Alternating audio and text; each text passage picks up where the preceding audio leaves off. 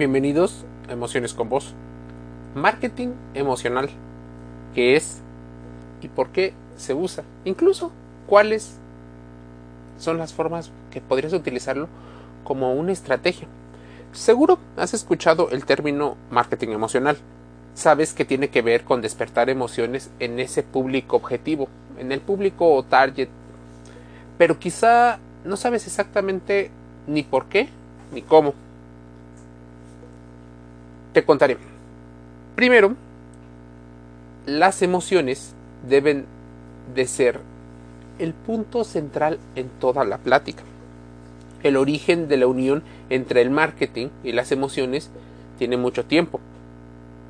Debes de entender los cuatro pilares del marketing emocional y cómo los influencers se han convertido en estos gurús, en estas figuras, pero el nombre influencers lo reciben recientemente, porque siempre hubo personas de referencia, las cuales que usaran un producto o servicio hacía que otras personas lo desearan, que se sientan identificados y al mismo tiempo ampliar la profundidad y la visibilidad de una marca.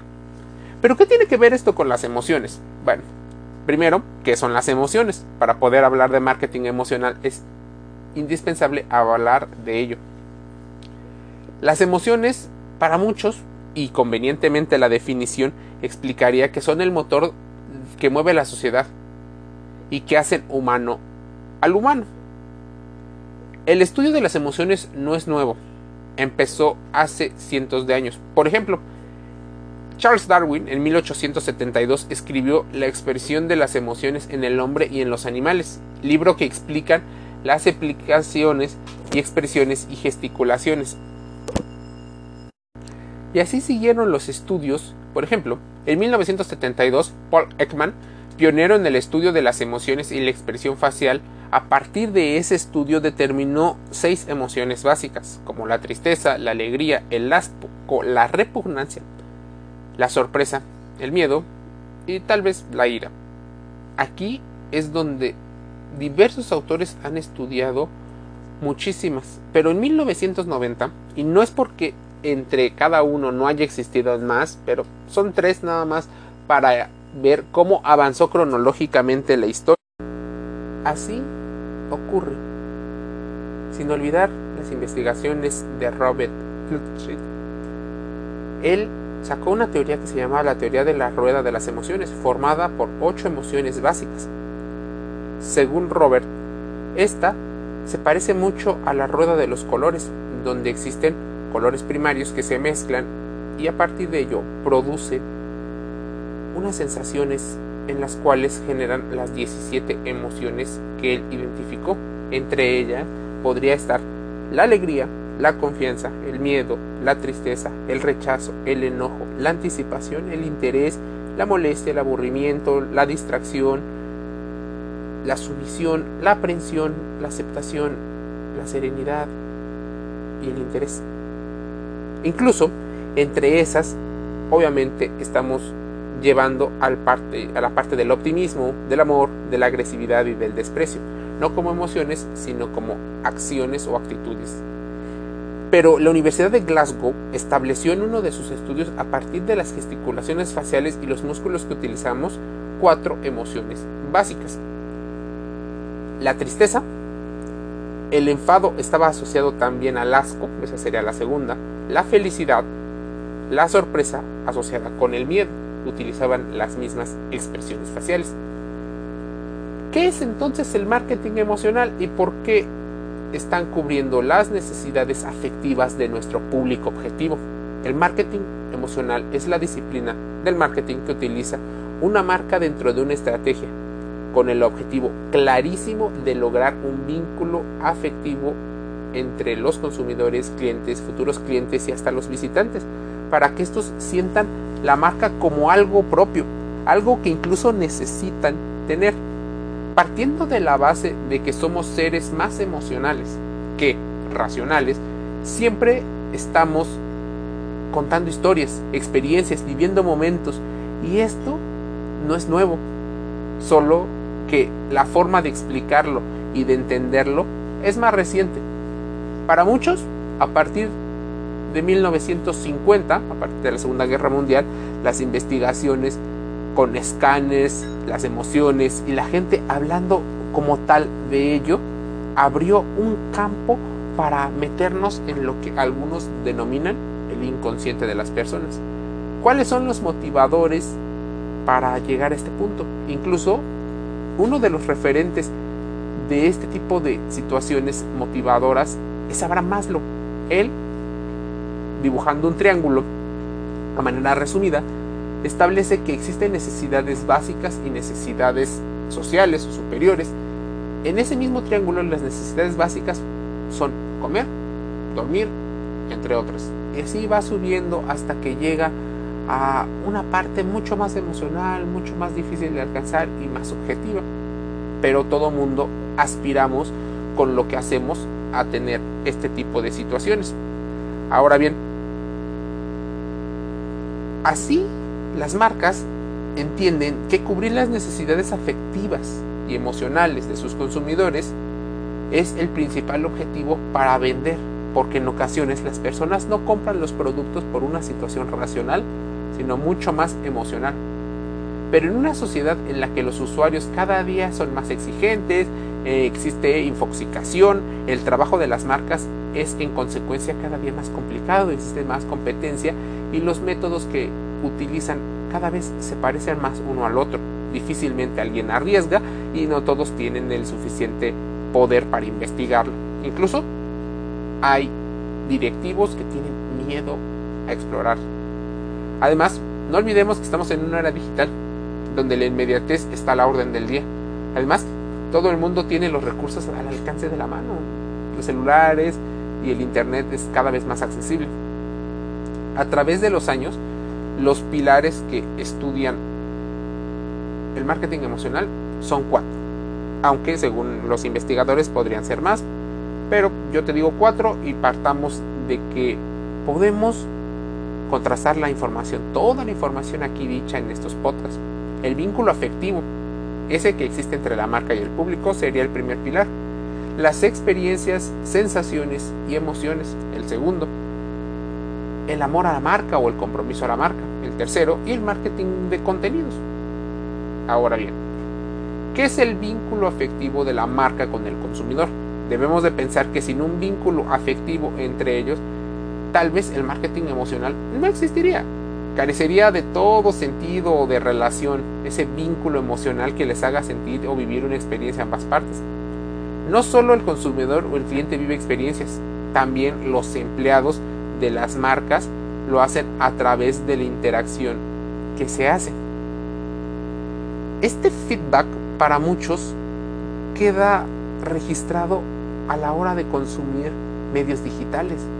Pero ¿qué pasa físicamente? Donde ves las expresiones, donde escuchas cosas que normalmente no te dice el cliente o no expresa el cliente. Bueno, gracias a esta comunicación bidireccional las marcas podrían estar captando esa información y los consumidores encuentran el mismo nivel de comunicación. Las personas quieren ser escuchadas y entendidas, incluso tener la libertad, esa famosísima voz para opinar sobre sus productos o servicios.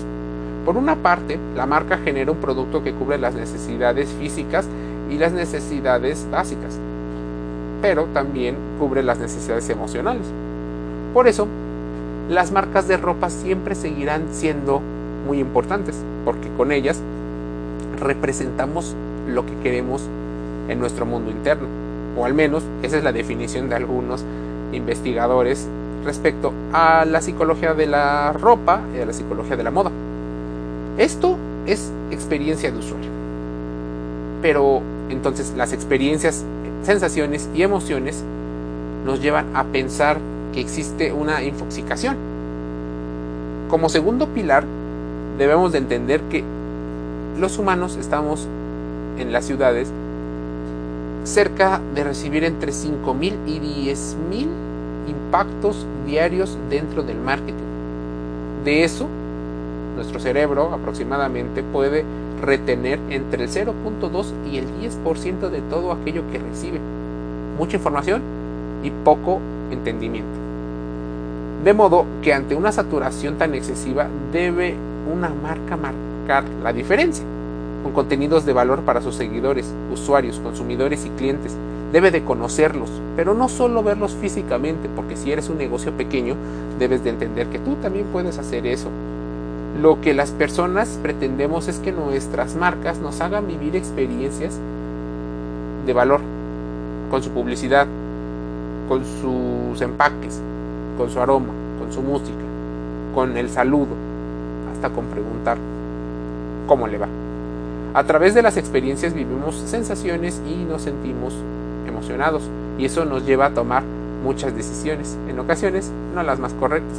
De hecho sucede entre persona y persona, así que las campañas de marketing emocional no son tan sencillas como la gente cree. Siempre hay una estrategia detrás. Siempre. Siempre. Nadie saca un producto dado el azar. Siempre se planea una estrategia y puede que la campaña fracase o fracase el producto pero no la campaña. Hablamos de humanizar a las marcas. Es por eso que los influencers toman un gran papel porque los consumidores quieren marcas a las que poder llegar y estar al mismo nivel para formar parte de ellas. Siempre hay situaciones, pero no todas las reacciones son iguales y no todas las emociones son iguales, aunque los productos y servicios sean iguales. Marcas, muchísimas que no voy a mencionar, se convierten en marcas o love mark. ¿Por qué? Millones de personas traducidas en consumidores que sean honestos porque pierden la razón ante ellas se aferran y mencionan esta situación como es mi marca. Una love mark o una marca que genera amor debe enamorar, pero le encantaría enganchar y que la marca llegue para quedarse en la vida de una persona y probablemente en su entorno.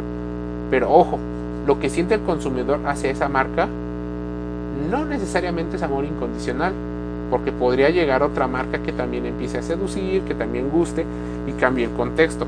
Así de simple, no nos olvidemos que la competencia la tenemos a un lado, a un clic de distancia. Cuesta conservar a una persona. Lo importante es que las marcas creen historias reales con las que nos sintamos identificados. E incluso también lleguemos a ser aspiracionales. Así el juego de las emociones juega aquí. Porque no estamos hablando de productos ni servicios. Estamos hablando de cómo utilizan nuestras emociones para sacar un producto. Existen muchísimos ejemplos si tú pones love mark o publicidad. El marketing de contenidos, por ejemplo, no sería nada sin la unión con el storytelling y el brand content incluso con otras situaciones. El marketing de contenidos te ayuda a entender qué quieren tus usuarios, tus necesidades, tu público objetivo. Gracias a ese marketing de contenidos se descubre cómo mostrar todos los aspectos del público, los formatos, las plataformas, para que el contenido le resulte interesante y sobre todo de valor, que puedas crear un diferencial. Conoce a tu audiencia. Es importante anotar en un cuaderno o libreta es importante tener noción de la información sobre qué teléfonos se conecta, a qué hora se conecta, selecciona un color y una emoción que quieras transmitir según la teoría de la rueda de las emociones de Robert Plutnik. La emoción y el color van de la mano. Piensa en qué emoción quieres transmitir y después vas a la fotografía de tu campaña en el color asociado de dicha. Esa es la psicología del color y marketing emocional. Crea una historia basando el storytelling. Esto te permite comunicar interactuar de forma más profunda con tus seguidores, clientes y espectadores. Para muchos, crear un sentimiento en la comunidad o un sentimiento de comunidad es muy importante. Inspirar y aspirar. Inspirar. Querer obtener algo. Aspirar es poder tener algo. Los sentimientos que se despiertan en el usuario cuando siente inspirado provoca que puedan sentirse capaces de cualquier cosa. nos volvemos irracionales, pero así son las cosas que provocan las emociones. Por eso, si tienes la posibilidad de microinfluencers, es importante, porque te va un dato. Se dice que el 83% de los usuarios que siguen algún influencer aseguran que confían en sus recomendaciones. Algunos optan por menos seguidores, menos masificación, más engagement, una cercanía más. Otras personas prefieren un mercado masivo y de consumo así. Juegan con nuestras emociones. Emociones con vos. Te envía un saludo invitándote a suscribirte gratis a Spotify, Apple Podcast. Un saludo.